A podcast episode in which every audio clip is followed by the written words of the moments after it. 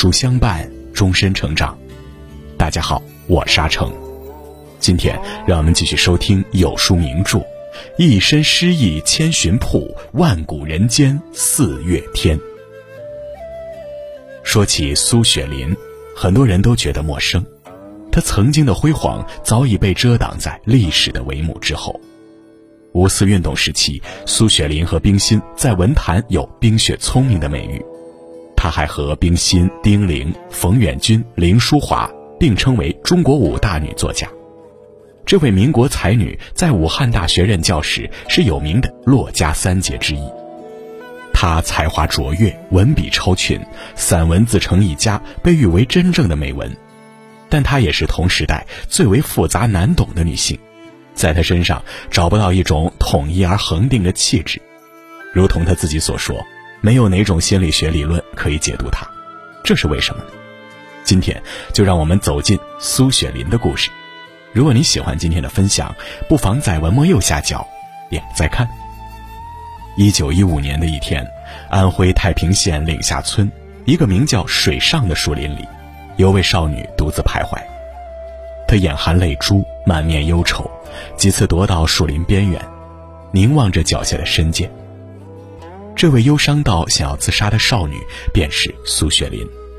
她不是生活窘迫，也不是为情所困，而是因为读书无门。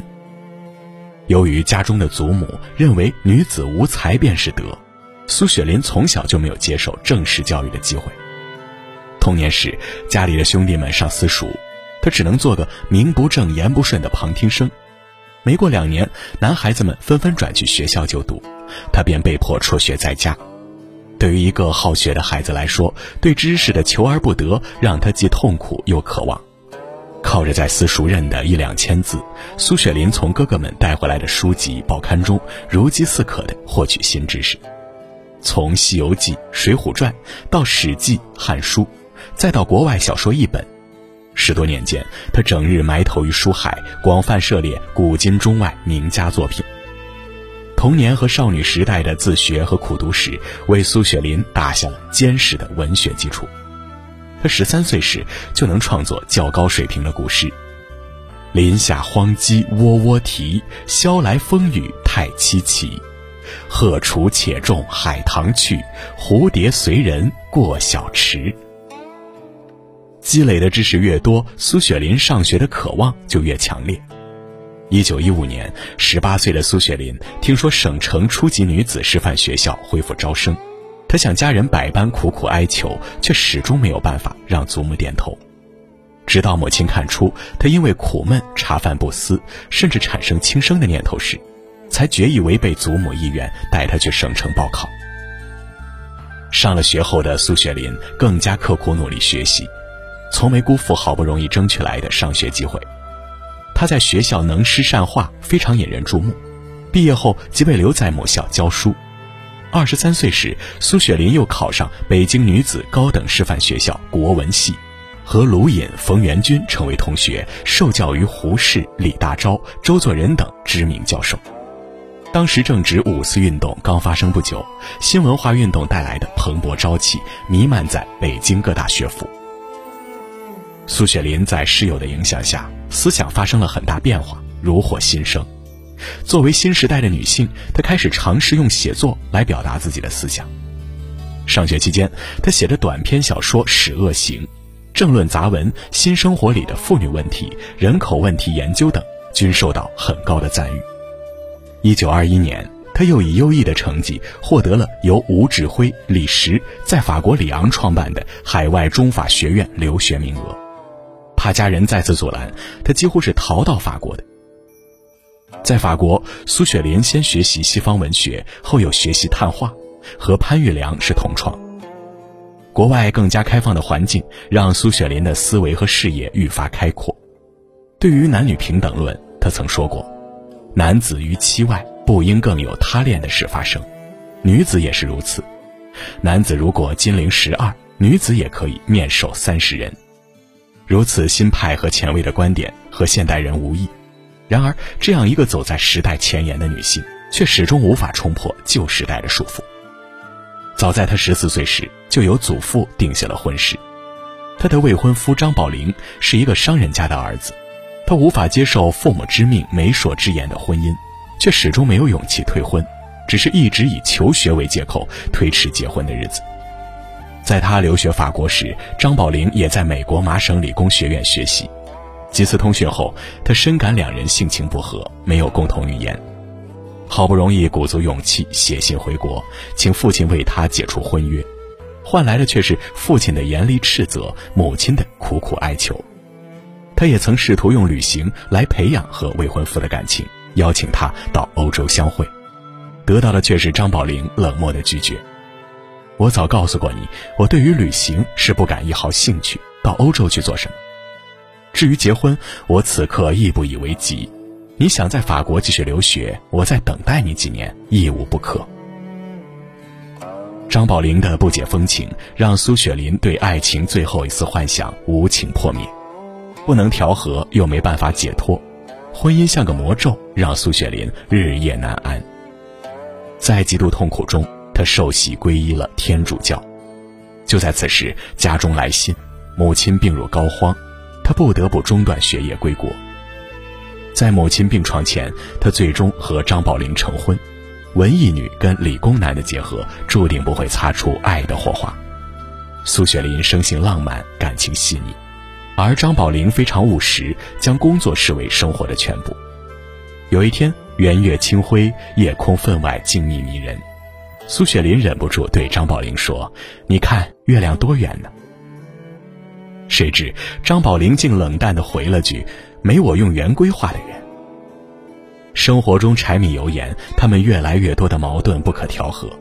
苏雪林不善家务，整日埋身于书本之中，而张宝林只想要个勤俭持家的贤内助。张宝林设计了船形的房屋，苏雪林却看不出任何美感，住进去始终觉得别扭。不如意的婚姻生活让他只能用文字来宣泄心中的苦闷。仿佛在迷雾中找到了一条出路，他发现文字带给他的快乐可以补偿生活中爱的缺失。他将想象中美好婚姻的样子写成一篇篇性灵脱俗的美文，集结为《绿天》一书。也正是因为这本书，他被誉为女性作家中最优秀的散文作者。与冰心并称为“冰雪聪明”。看了他的作品，都会让人不由得感叹他的文笔之美。吕欣和他的另一本自传体小说《极心》一起，奠定了他在中国近现代文坛的地位。婚后几年，苏雪林便和丈夫长期两地分居，婚姻名存实亡了。一九三一年，苏雪林到武汉大学执教。他工作极其要强，出去武大时，学校请他接替沈从文，教授五四运动以来的新文学。这是个吃力不讨好的差事儿，一来半途接手，又有珠玉在前，稍有不慎，很容易会被诟病；二来当时教材资料奇缺，只能凭借自己的才学授课。明知道有诸多困难，苏雪林还是丝毫没有退缩，接过课程，并且做到了最好。很快，他和林淑华、袁昌英就被称为“骆家三杰”，成为武大不可或缺的人才。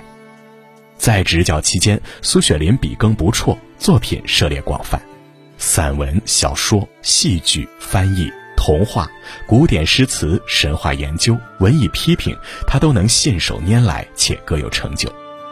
他对于李商隐和曲阜的研究成果，更是名噪学术圈。然而有一件事后来却让苏雪林在知识分子群体所不齿，那就是他对鲁迅前后不一的评判。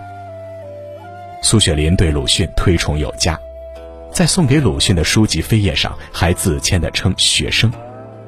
一九三四年，他发表评论文章，用大量篇幅归纳鲁迅小说的思想和艺术，认为仅凭《呐喊》与《彷徨》就足以使鲁迅在中国文学史上占有永久的地位。仅仅过了两年，鲁迅刚逝世不久，苏雪林就以编诗的形式举起反鲁大旗，批判鲁迅的一切作品，甚至人格。泼妇骂街式的反鲁斗士形象，使苏雪林引起几乎整个文坛的反感。就连胡适也曾劝解他：“凡论一人，总需持平，爱而知其恶，恶而知其美，方是持平。”他却置若罔闻，继续对鲁迅言语讨伐，长达半个世纪。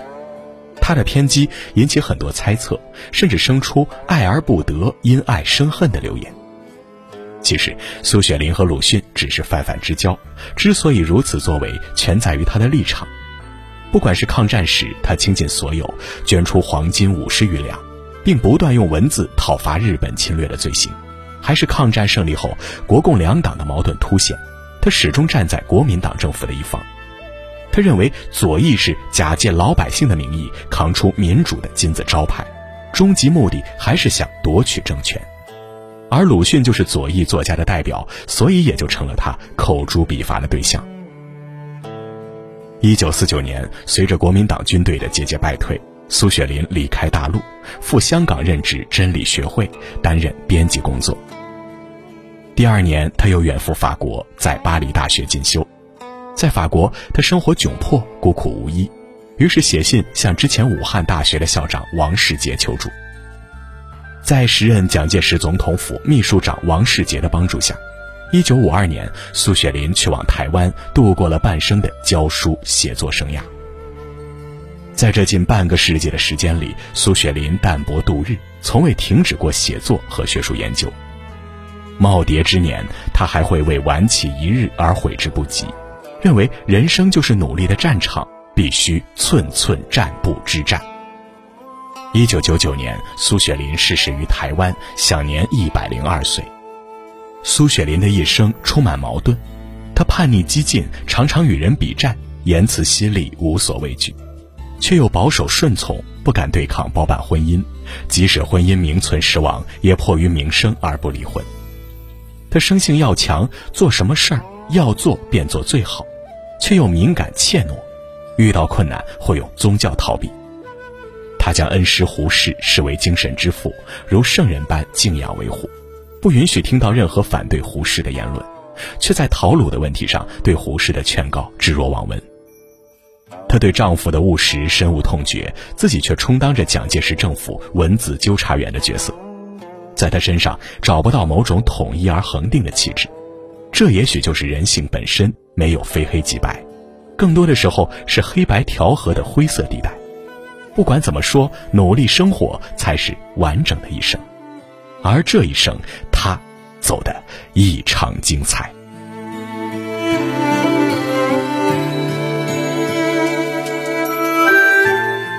好了，今天的文章就跟大家分享到这里。喜欢名著栏目，记得在文末点亮再看。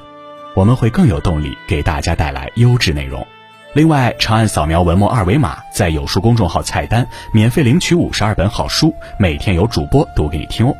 或者下载有书 APP，海量必读好书免费畅听，还会空降大咖免费直播，更多精彩内容等您随心挑选。